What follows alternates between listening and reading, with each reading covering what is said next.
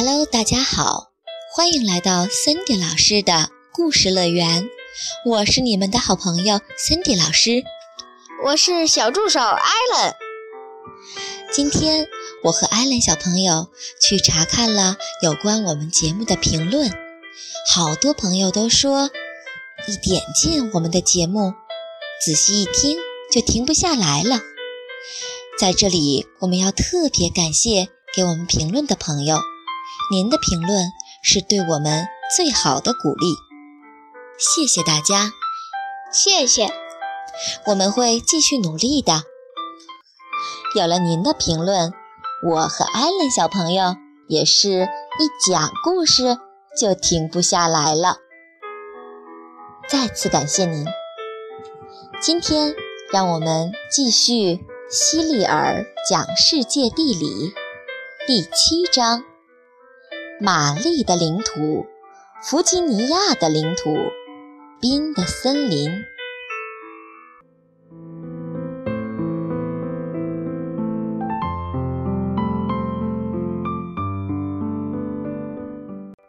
你有没有用陀螺换过几颗弹珠呢？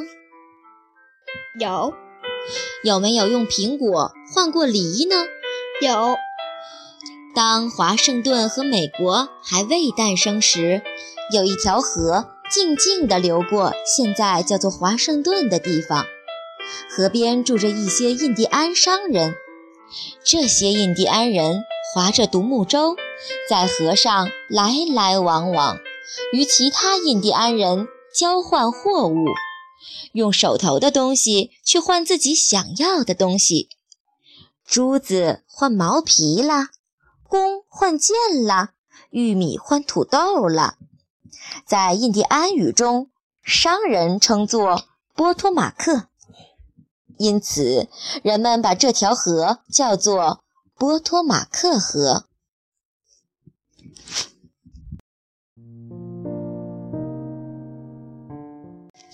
波托马克河刚好将两个州隔开。这两个州是根据两位女王的名字命名的：马里兰州和弗吉尼亚州。波托马克河上的这些印第安人划着独木舟，顺流而下，来到了一片更宽阔的水域。这片水域看上去很像宽阔的大海，于是这些印第安人把它叫做切萨皮克，意为。百川之母，这就是我们今天在地图上可以看到的切萨皮克湾。切萨皮克湾虽然不是海洋，却是美国最大的海湾。你吃过蜗牛、水龟或青蛙的肉吗？嗯，不经常吃。有些人很喜欢吃这些动物的肉。印第安人发现切萨皮克湾中有牡蛎，起初没人想到牡蛎可以吃。牡蛎看上去可不是像能吃的东西。直到有一天，一个印第安人饿坏了，身边什么吃的都没有，再不吃东西就会饿死了。于是他就跑到切萨皮克湾中，找了几个牡蛎，敲开壳。开始狼吞虎咽地吃起了里面的肉来，结果他发现牡蛎味道鲜美，而且不会蜇人，于是其他人纷纷效仿，人们就开始吃牡蛎了。现在几乎所有人都爱吃牡蛎，生的、熟的牡蛎都广受欢迎。世界上其他的地方也有牡蛎。不过，很多人说切萨皮克湾的牡蛎是最大、最好吃的。通常，生长八个月后的牡蛎味道最鲜美。牡蛎一般在七月份开始生长，最佳食用季节在第二年的三月份。切萨皮克湾附近有两座主要城市，一个是安娜波利斯。另一个是巴尔的摩，安娜波利斯意为安娜之城，也是根据一位女王的名字命名的。这样，我们一共有三个地方是根据女王命名的：安娜之城，也就是安娜波利斯；玛丽的领土，也就是马里兰州；还有弗吉尼亚的领土，弗吉尼亚州。安娜波利斯是马里兰州的首府，就像华盛顿是美国的首都一样。安娜波利斯有一所学校，专门培养水兵，为海上战争做准备，名叫美国海军学院。能到海军学院学习的男孩都非常优秀，只有在各州的选拔中脱颖而出，才能前往海军学院学习。他们在海军学院学习所有与船只、作战以及地理相关的知识，并学习指挥船只，还会出访其他国家。巴尔的摩是马里兰州最大的城市，是根据一位英国男爵的名字命名的。美国的第一条铁路就在这里诞诞生。这这条铁路从巴尔的摩通往俄亥俄州，称作巴尔的摩俄亥俄州铁路，简称为巴俄铁路。巴尔的摩还有著名的约翰霍普金斯大学和约翰霍普金斯医院。世界各地许多优秀的人才去约翰霍普金斯大学读书。世界各地也有很多人去约翰霍普金斯医院看病。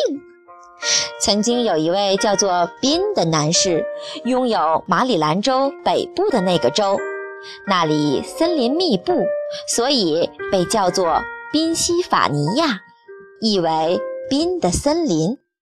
其实，早在宾的森林存在之前，当地就有很多广袤的森林。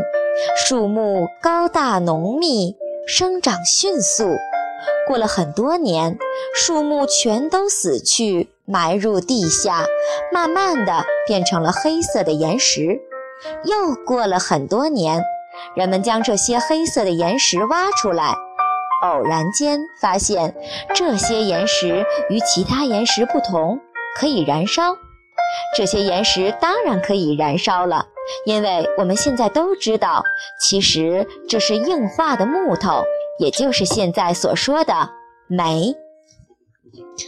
煤分为两种，硬煤和软煤。之所以将一种煤称作软煤，并不是因为它柔软的像垫子，而是因为它很容易破碎。硬煤是最好的煤。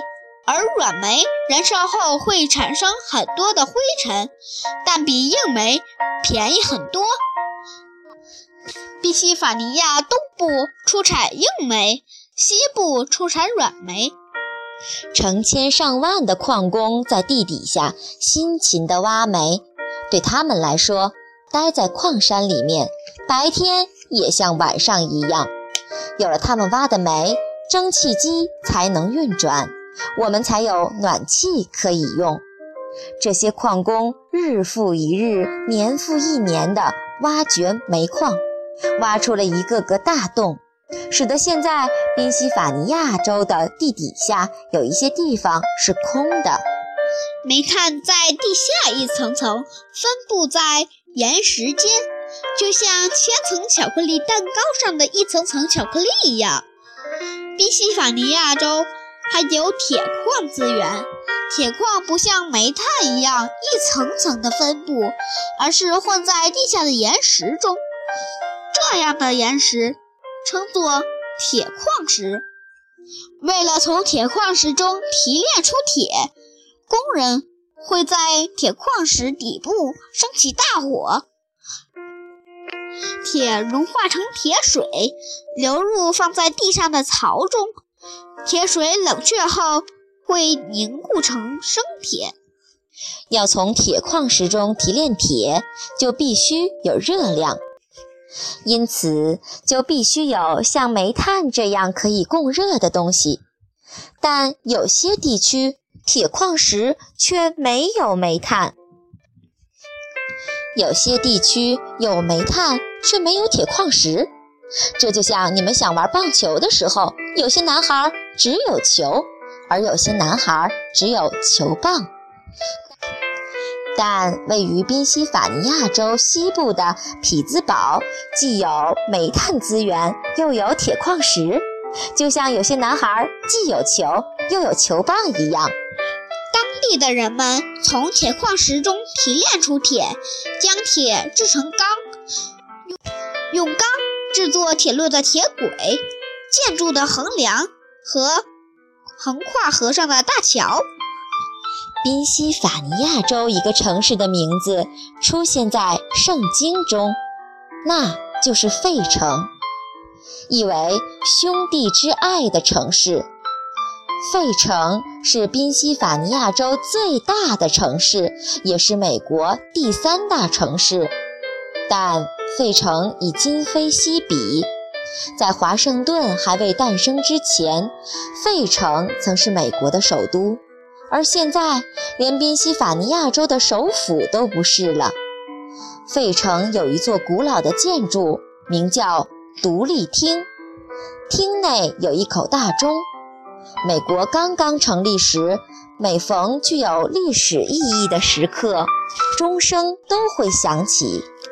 现在，这口钟已经不再作响，却比美国任何一口可以敲响的钟都珍贵。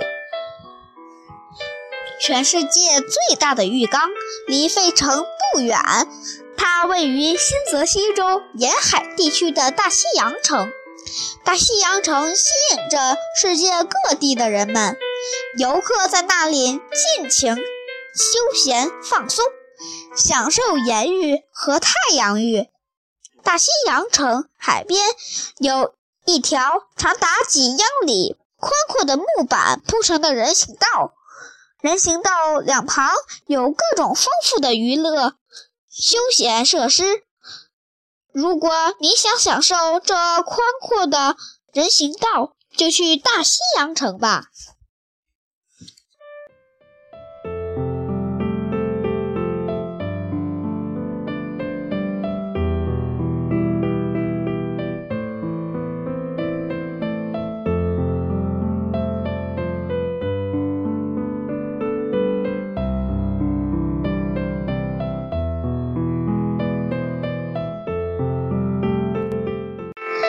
小朋友们，通过本章的阅读，我们又认识了好多在美国本土的城市，其中还有三个地方是根据女王命名的。艾伦，你还记得他们都是哪里吗？安娜之城、安娜波利斯、玛丽的领土、马里兰州、弗吉尼亚的领土、弗吉尼亚州。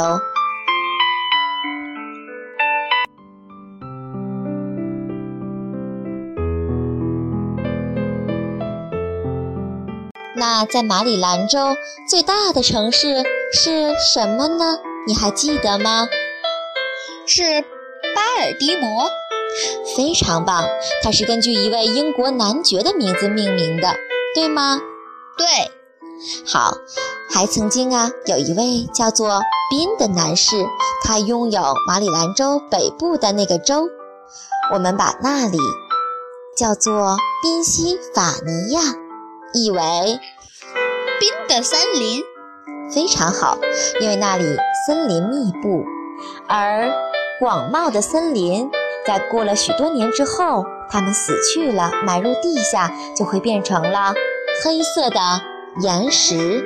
岩石可是与众不同的，它们可以燃烧，也就是我们现在所说的煤。非常棒。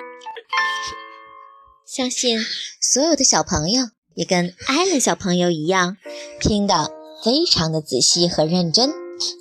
但是现在是睡觉的时间了，请你快点钻入你的小被窝，美美的进入梦乡吧。晚安，小宝贝。晚安。